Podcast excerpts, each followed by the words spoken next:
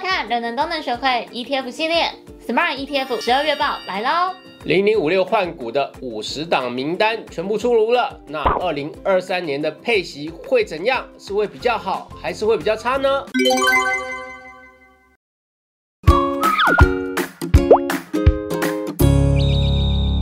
今天的 Smart ETF 十二月报有三个重点。第一个重点呢，零零五六成分股的名单公布喽。二零二三年的配息还值得期待吗？第二个重点，ETF 除息月历，升息影响低配息的债券型 ETF 配息率越来越高喽，很多都超过一 percent。第三个重点，十一月 ETF 绩效排行，雅股冲第一，有三档 ETF 暴涨五十 percent，台股的 ETF 也有一档涨幅超过三十 percent 哦。另外跟大家报告一个好消息，最近我们有一个免费的 ETF 讲座，那题目是搞懂 ETF 加劳退加劳保，退休月领十万不是梦。那欢迎大家来参加，详细的资讯啊，看我们下面的资讯来啊，有报名的链接，赶快来哦。好，那我们回来现场，我们先来看第一个重点，那就是零零五六的成分股公告啦。它的成分股呢原本是三十档，但预计在十二月十六号就是调整之后，它的成分股会增加到五十档。那大家都很关心，因为成分股增加，很多人就怕直率率中段班的学生被纳入，那股息可能会变得比较不好。但是真的会这样吗？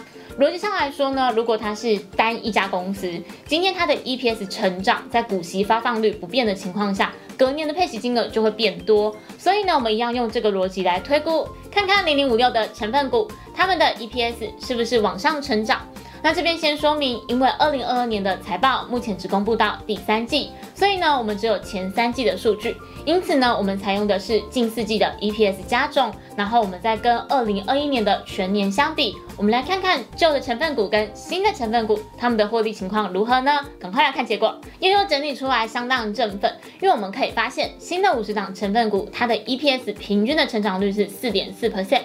那如果是旧有的二十九档成分股，它的 EPS 平均是负成长五 percent。换句话说，在二零二二年，零零五六今年配发了二点一元，那它创下了单一年度历史的次高。在明年呢，二零二三年，所有的成分股 EPS 平均在成长的一个状况下，配息有很大的机会可以维持差不多的水准。哎，那这样真的很不错，因为今年大家因为很担心嘛，今年景气看起来很不好，那大家就会担心说，哎，虽然。零零五六今年领的配息大家都很开心，但会不会明年变少了呢？哎，现在这靠着佑佑帮我们辛苦的做功课，我们可以得到一个还不错的好消息哦。但是还是要希望他们这些成分股第四季加油。嗯，那我也先帮大家回头补充一下啦，因为。大家可能会看到那个表格，想说，哎，为什么旧的成分股是二十九档？那我去翻了一下公开说明书，它其实有说明，就是零零五六的成分股档数呢，它有时候会因为随着就是它采样母体，也就是台湾五十指数跟台湾中型一百指数的成分股去做同步删除。那删掉之后，它不会马上加回去，所以它要等到每半年就是审核的时候才会补足。所以目前它成分股是二十九档这样子。哇，你现在真的是零零五六专家，有用心。怎么会只有零零五六？哦，是是是是是，失敬。对 不起。啊，那大家一定很好奇，新的五十档名单中啊，谁的 EPS 啊，就每股盈余表现的最好？我们可以看到长荣二六零三这档货柜航运股啊，它是旧有的持股，也继续留在接下来的五十档的名单当中。它的税后净利前三季累计有达到三千零四十三亿，真的好惊人啊！哦，比去年同期成长了九十二趴，好，股民应该是蛮高兴的呢。那它今年呢配息很不错，达到十八元啊。那明年呢那个配息，我想应该是啊值得期待的。那讲到长荣，大家一定会想问，那阳明呢？啊，因为先前零零五六同时持有长荣跟阳明，但是在新的名单中，阳明被剔除了。那另外还有。纳入了新的一档，是属于散装航运的惠阳、锦硕三一八九、可成二四七四、南电八零四六、惠阳 KY 二六三七。那他们近四季的 EPS 跟二零二一年相比，分别有八十五 percent 到五十三 percent 的年增率。而且他们其中呢，像可成还连续配息了二十七年。虽然看今年的年均值利率，锦硕、南电只有两 percent 多，如果在获利成长、配息率跟股价不变的情况下，他们明年的值利率会比现在好非常多。举例来说呢，仅说今年的配息率是五十二点六 percent，那假设二零二二年全年的 EPS 就是这个近四季加总，大概是十六元，等于明年有机会配发八元左右的股息。那年均股价如果一样是一百五十三元，换算下来，殖利率还是会超过五 percent 哦。不过我们要提醒大家啊，这边的试算呢是又又很辛苦帮我们做初步的试算，根据目前已有的财报资料。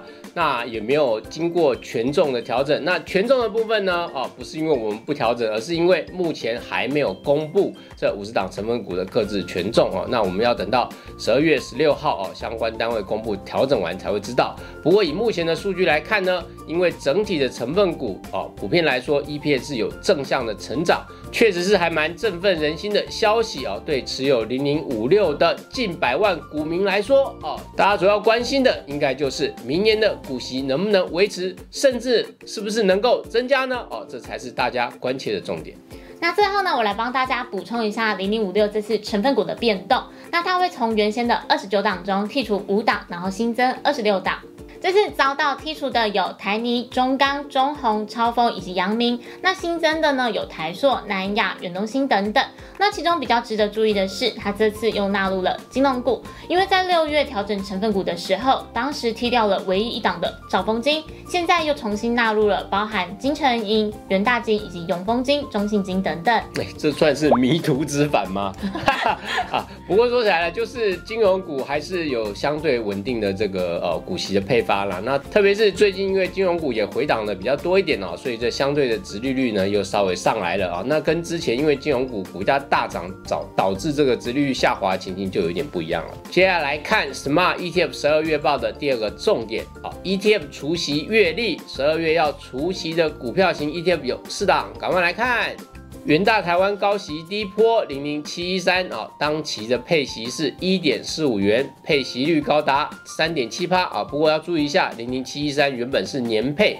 今年下半年才改为季配，那加上十二月这一次除息，总共配发二点九元。那以十二月五号的收盘价来计算的话，全年配息率大概是七趴。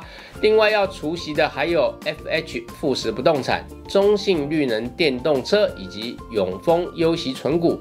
以上呢，除了 FH 富时不动产的除息日是十二月二十一号之外，其他都是十二月十六号除息。再来看债券型的 ETF 有二四档要出席喽。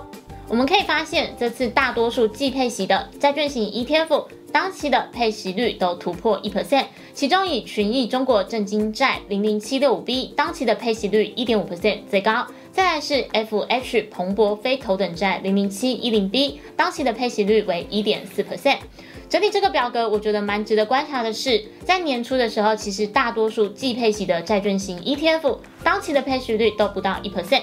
那我们可以看到，现在有很多都已经超过一 percent 喽，这也反映了债券价格下跌、殖利率上涨的一个情况。